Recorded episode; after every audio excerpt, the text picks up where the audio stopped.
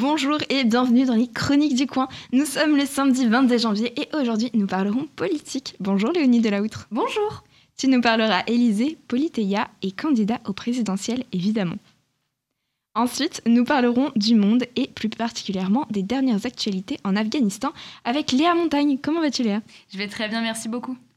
Nous parlerons aussi économie évidemment avec à la une aujourd'hui le plan de soutien aux entreprises annoncé ce mardi par Jean Castex. Une France qui séduit les investisseurs et écologie, le tout avec Zoé Decroix qui est là pour vous aujourd'hui. Bonjour Zoé. Bonjour à tous. Côté société, nous reviendrons en ce début d'année sur ce chiffre alarmant, celui des féminicides qui ont, à l'heure où je vous parle, déjà tué sept femmes. Merci d'être avec nous, Romane Dubois. Merci à toi, Hélène. Nous conclurons cette émission sur l'actualité sport et notamment l'ouverture des Jeux paralympiques et l'actu foot. Et sans oublier notre point culture en faisant un point sur les dernières découvertes de la vie d'Anne Frank. Puis nous rendrons hommage à celui qui incarna avec brio Yves Saint-Laurent, entre autres Gasper Huliel, dont le décès ce mardi 18 janvier émeut à travers le monde. Nous commençons donc par l'actualité politique, Léonie. Tout à fait. Donc la présidentielle approche à grands pas et pour inciter les personnes à voter, de nombreux entrepreneurs et étudiants créent des applications et des sites internet pour orienter vers des choix politiques. Donc celle qui est sous le feu des projecteurs en ce moment, c'est Élysée. Cette application se base sur les propositions des différents candidats qui se sont déjà déclarés pour les présidentielles et la personne swimp à droite ou à gauche suivant si les propositions lui conviennent, un peu comme le Tinder de la politique. On a un peu l'impression d'être entré dans l'ère de la politique ludique au final. Mais alors qui se cache derrière cette application ingénieuse? Donc cette application, c'est le projet de deux étudiants qui s'intéressent à la politique et qui ont voulu amener les jeunes à eux aussi prendre part à ces présidentielles 2022. Donc euh, Grégoire Cascara, le cofondateur de l'application, explique que c'est un algorithme qui calcule le niveau de comptabilité avec les différents candidats et qui génère ensuite un classement. Euh, aujourd'hui, l'application est sous le feu des critiques, attirant l'attention de la Commission nationale de l'informatique et des libertés après que selon certaines personnalités, ce soit toujours Emmanuel Macron ou encore Anne Hidalgo qui arriverait en premier mais aussi des inquiétudes qui se font entendre sur l'utilisation des données des utilisateurs.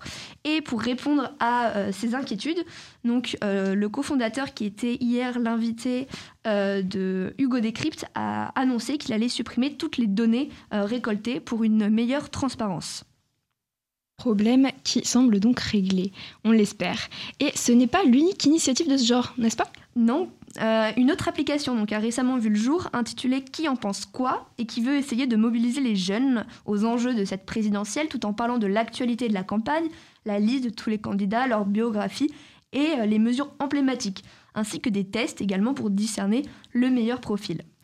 Pour ceux qui sont intéressés par ces initiatives et qui veulent les soutenir, je vous encourage à faire le test Polythéa, donc un test sur internet qui a été créé par trois espoliens super motivés, donc foncez le faire si ce n'est pas déjà fait une excellente initiative de, citoyenne de nos amis euh, espoliens, donc à soutenir, de quoi on l'espère inciter les Français à se rendre dans les urnes.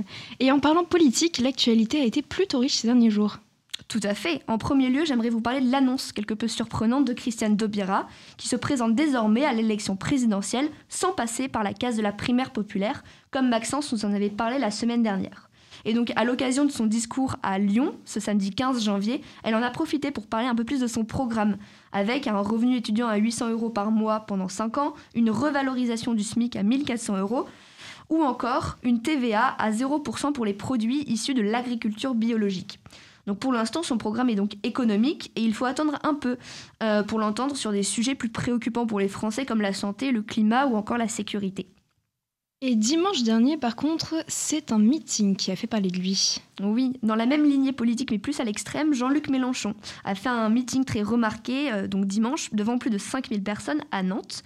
C'était euh, un tout autre rassemblement que ceux dont nous avons l'habitude de voir, puisque les personnes étaient dans une pièce entourée par des écrans géants, entendant le bruit et ressentant les odeurs qui étaient retransmises en fonction de l'image et du discours du candidat. Donc le but déclaré, c'était marquer les esprits, évidemment, comme euh, il avait pu le faire pour la campagne des élections de 2017 et les fameux hologrammes. Donc un meeting bien entendu, mais encore faut-il retenir son discours. Et je sens que tu vas pas tarder à nous le dire, mais que faut-il retenir de ces annonces alors? Donc parmi les mesures annoncées, on retrouve l'augmentation du SMIC, la retraite à 60 ans, la limitation des frais bancaires, la suppression du ministère de l'Agriculture pour le remplacer par un ministère de la Production alimentaire, entre autres. Eh bien voilà de quoi continuer à vous forger un avis à l'aube des élections présidentielles. Eh bien merci Léonie pour ce point politique. Nous allons nous intéresser à présent à une toute autre région du globe, n'est-ce pas Léa?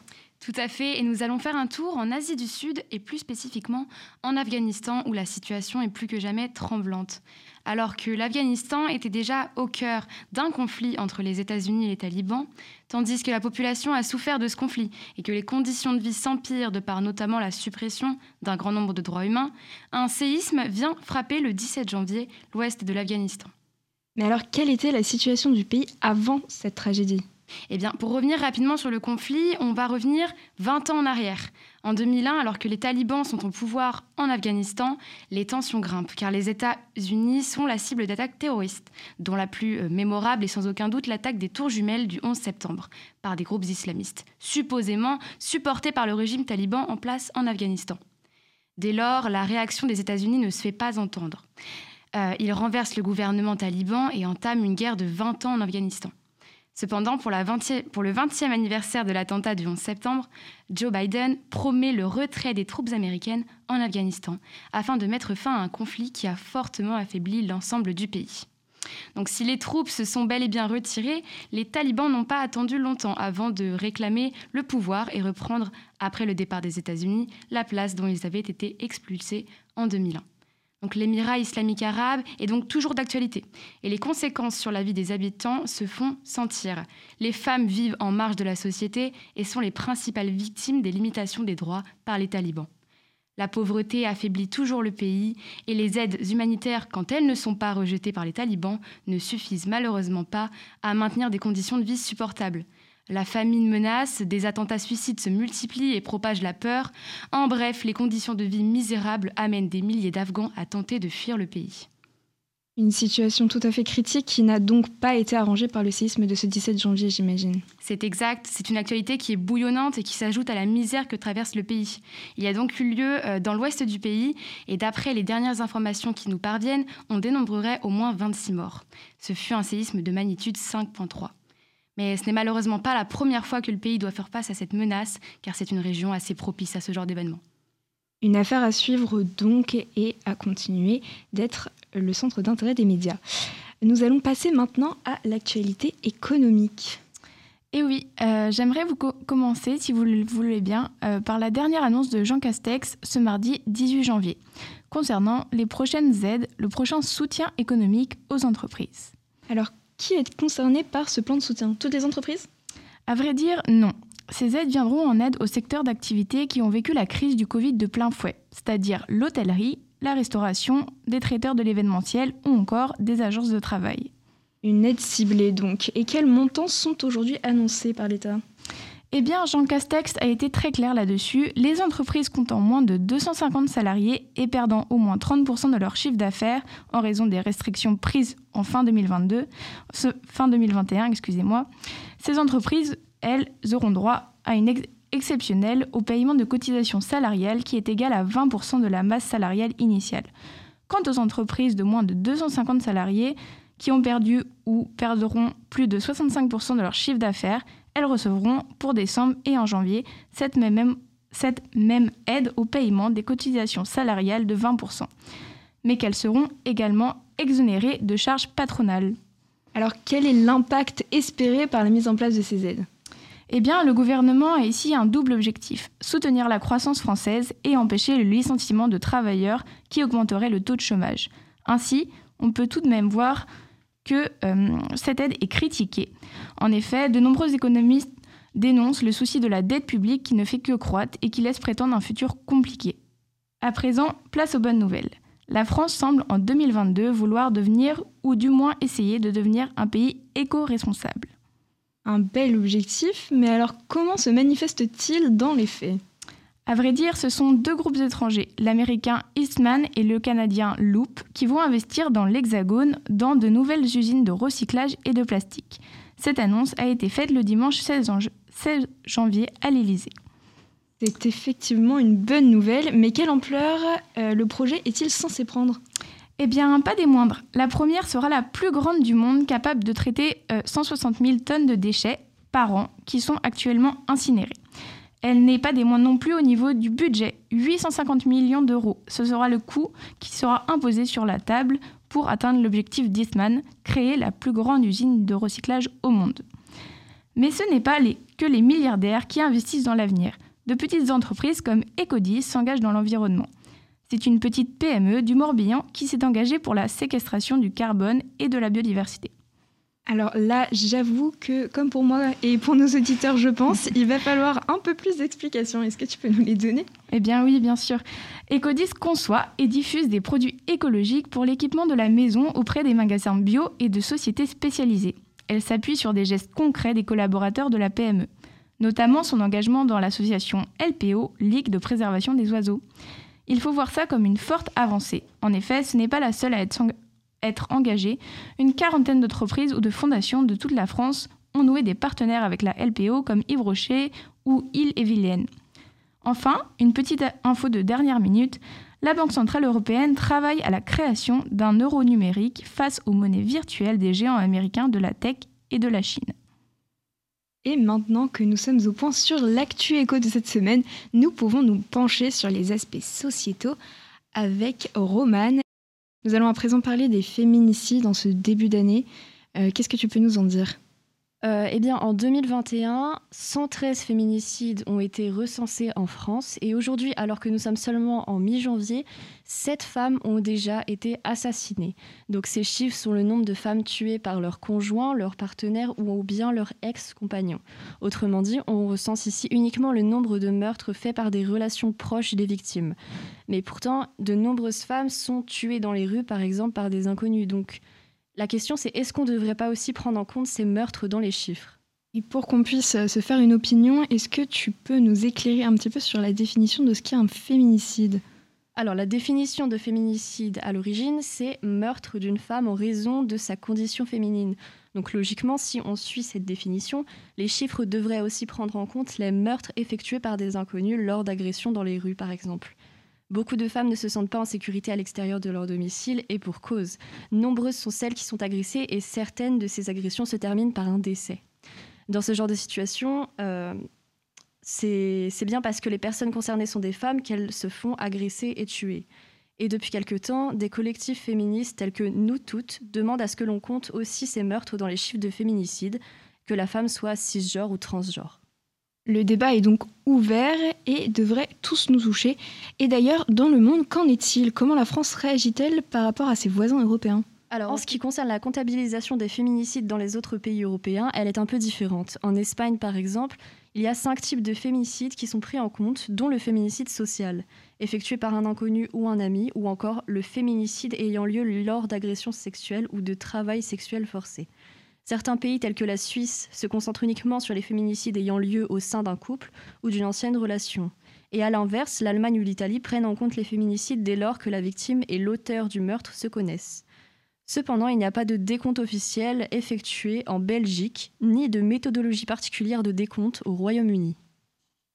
Un débat qui ne doit donc pas rester sans écho. La lutte contre le féminicide doit se poursuivre et sera probablement l'un des thèmes de société largement abordés, en tout cas on l'espère, en ce début d'année.